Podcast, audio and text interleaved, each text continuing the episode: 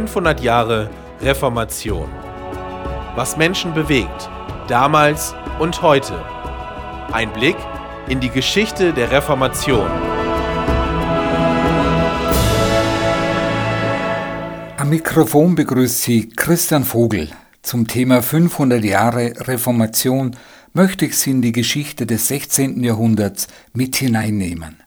Meine Ausführungen entstammen verschiedener Geschichtsbücher wie 2000 Jahre Kirchengeschichte von Armin Sirschin, Deutsche Geschichte im Zeitalter der Reformation von Leopold von Ranke, Reformation und Gegenreformation von Walter Eberhard und verschiedenen Informationen aus dem Internet. Es begann mit Hammerschlägen. So könnte man den Beginn der Reformation vor 500 Jahren beschreiben. Tatsächlich ist die Reformation jedoch ein komplexer, jahrzehntelanger Prozess, deren Ursachen viel weiter in die Geschichte zurückreichen und viel mehr als nur das geistliche Leben beeinflusste. Wenige historische Ereignisse haben nachhaltig so viel verändert wie die Reformation. Sie hatte tiefgreifende Auswirkungen auf sehr viele Bereiche des Lebens und hinterließ weltweit Spuren, die bis heute sichtbar sind.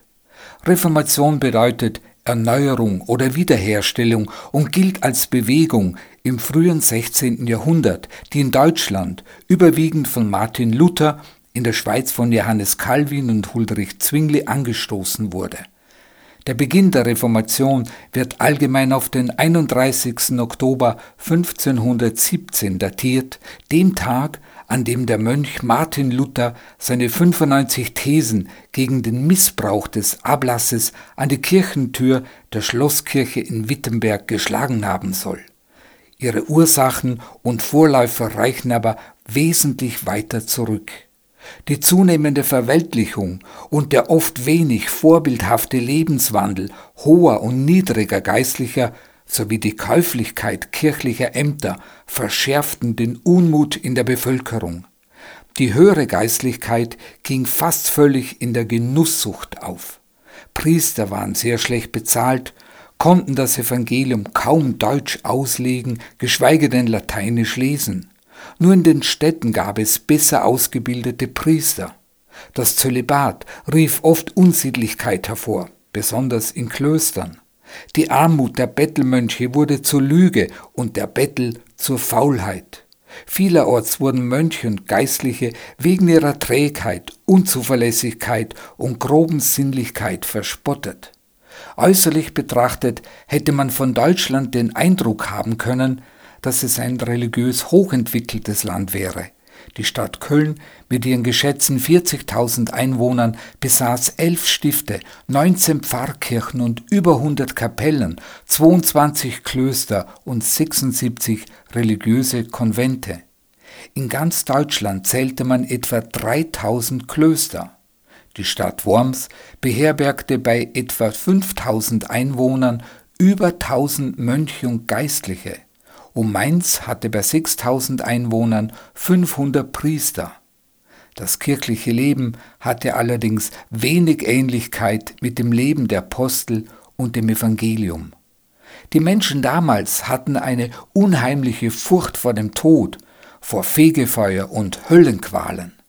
Um vor Gott bestehen zu können, galt es, sich das ewige Leben durch gute Werke zu verdienen. Der Verdienstgedanke beherrschte die Frömmigkeit des späten Mittelalters. Eine Fülle von Möglichkeiten wurde angeboten, vom Almosengeben über Messestiftungen, Rosenkranzbeten, Kerzenopfer, Heilig- und Reliquienverehrung, Ablässe in vielfältiger Art bis hin zur Prozession und Wallfahrten für diejenigen, die genügend Geld und Zeit hatten.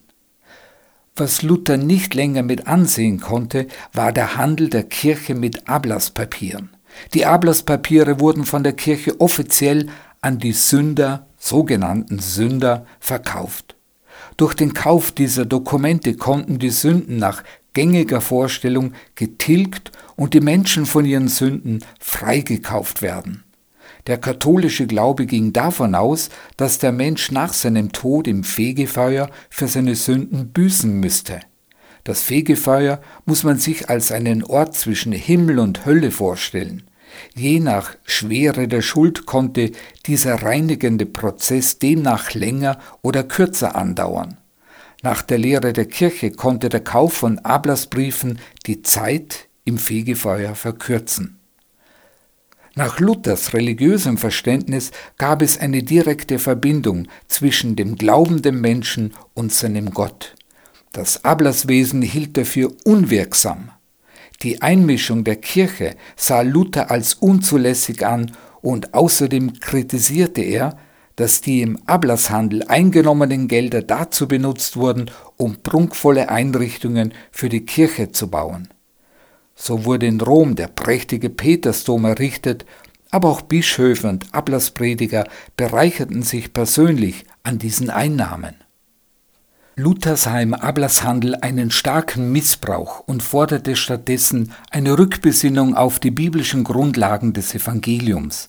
Seiner Erkenntnis nach sollten Christen alleine durch den Glauben an Gott und den stellvertretenden Tod Jesu am Kreuz von Strafe und Tod befreit werden.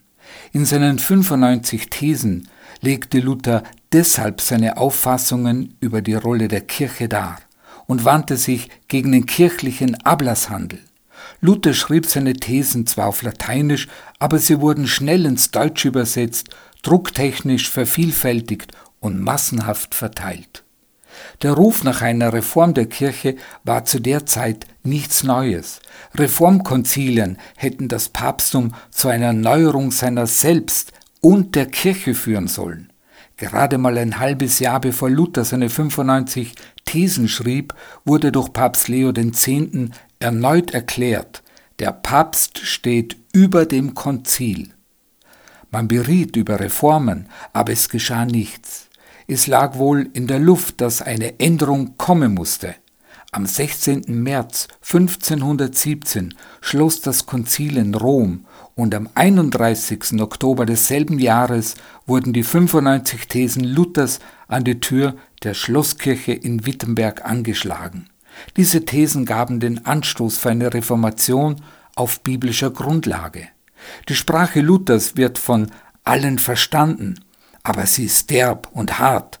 Das hat wohl mit seinem Sendungsbewusstsein zu tun, wenn er schreibt, ich bin dazu geboren, dass ich mit Rotten und Teufeln muss kriegen und zu Felde liegen, darum meine Bücher viel stürmisch und kriegerisch sind. Die 95 Thesen gehören zu seinen berühmtesten Worten, die er als 34-jähriger Mönch und Professor veröffentlicht. Er wettert gegen den Ablasshandel, mit dem der Papst den Petersdom in Rom finanziert. Luther findet in dieser Zeit auch endlich eine Antwort auf seine quälende Frage nach einem gnädigen Gott. In der Auslegung des Römerbriefes im Neuen Testament findet er die Lösung. Da heißt es, der Mensch wird nicht durch Werke, sondern allein durch Glauben gerecht. Als Luther diese Worte verstand, war ihm klar, ein Christ ist allein seinem Gewissen und der Bibel verpflichtet, nicht aber einer kirchlichen Autorität. Dieses neue Verständnis von der Gnade Gottes und der Lösung des Menschen verbreitet sich wie ein Lauffeuer durchs ganze Land. Die Menschen reagieren begeistert auf die neue Freiheit des Geistes. Die Kirche und der Kaiser hingegen reagieren mit Drohungen und Prozessen. Im Sommer 1518 wird dann auch der römische Prozess gegen Luther eröffnet. Und im April 1518 sollte sich Luther in Heidelberg vor dem Generalkapitel der Augustiner Eremiten verteidigen. Er vertrat seine Lehren und den Grundsatz, dass der Mensch allein aus dem Glauben gerecht werde. Seine Vorgesetzten nahmen keine Stellung gegen ihn ein. Er konnte sogar Johannes Brenz, den späteren Reformator in Schwaben, und Martin Bußer für sich gewinnen, der bald darauf als Reformator in Straßburg, Ulm und Köln auftrat. Der Grundsatz allein aus dem Glauben, mit dem er sich schon lange beschäftigte und jetzt öffentlich machte, war für die damalige Zeit etwas Revolutionäres. Es bedeutet in der Sprache unserer Zeit nichts anderes als das persönliche Gewissen als Richtschnur zu nehmen. Luther verwarf damit von Grund auf die Lehrautorität der Kirche und setzt in ihre Stelle den persönlichen Einblick, den Glauben des Einzelnen an das Wort Gottes, wie es in der Bibel steht. Im Mai 1518 übersandte Luther eine ausführliche Erklärung seiner Thesen an Papst Leo X. Und nur einen Monat später ließ der Papst den Ketzerprozess gegen Luther eröffnen und forderte Kurfürst Friedrich den Weisen auf, Luther auszuliefern. Es war klar, dass Luthers Erscheinen vor einem geistlichen Gericht in Rom Verurteilung und Tod bedeutet hätte. Diesen Wunsch des Papstes lehnte Kurfürst Friedrich ab und verlangte, dass Luther sich einem Verhör, einem Prozess in Deutschland stellen müsse. Ein Jahr später kam es zu Gesprächen, die allerdings den Prozess gegen Luther nicht abschließen konnten. Ganz im Gegenteil, Luther gewann immer größeren Einfluss im Volk und auch bei den Fürsten. Es verdichteten sich aber auch die kirchlichen Anklagen gegen Luther. Im Oktober 1520 verbrennt Luther öffentlich die Bulle, in der der Papst ihm mit dem Kirchenbann droht. Martin Luthers Forderungen nach Reformen in der Kirche trafen den Nerv der Zeit. Selbst Fürsten und Städte standen hinter ihm und seinen Thesen. Sie setzten seine Forderungen in ihren Herrschaftsgebieten um und entzogen sich damit der Macht des Kaisers und des Papstes. Nachdem immer mehr Reichsstände die lutherische Reformation annahmen, drohte das Reich in zwei konfessionelle Lager zu zerfallen. Im Jahr 1521 kommt es dann zum entscheidenden Reichstag in Worms. Luther wird freies Geleit versprochen, aber er weiß, dass er sich darauf nicht verlassen kann.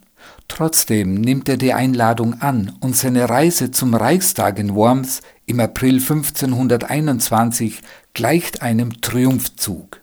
Dort in Worms beharrt Luther auf seinen Ansichten. Am 26. April 1521 verlässt Martin Luther Worms.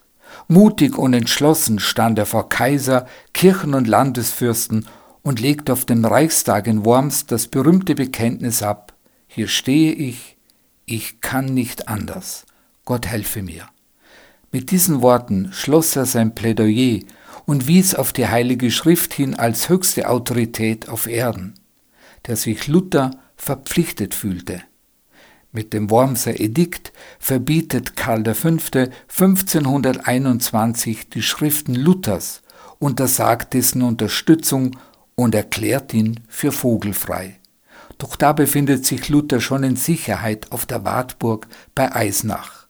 Als Junker Jörg schreibt er in zehn Monaten hunderte Briefe, schaltet sich in Debatten ein. Und er übersetzt im Winter in wenigen Wochen das Neue Testament ins Deutsche. Nicht als erster, aber als wortgewaltigster. Worte bleiben seine Waffen.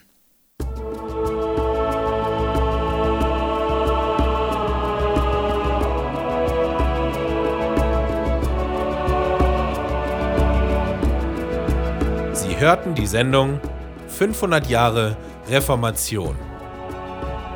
Was Menschen bewegt, damals und heute. Ein Blick in die Geschichte der Reformation.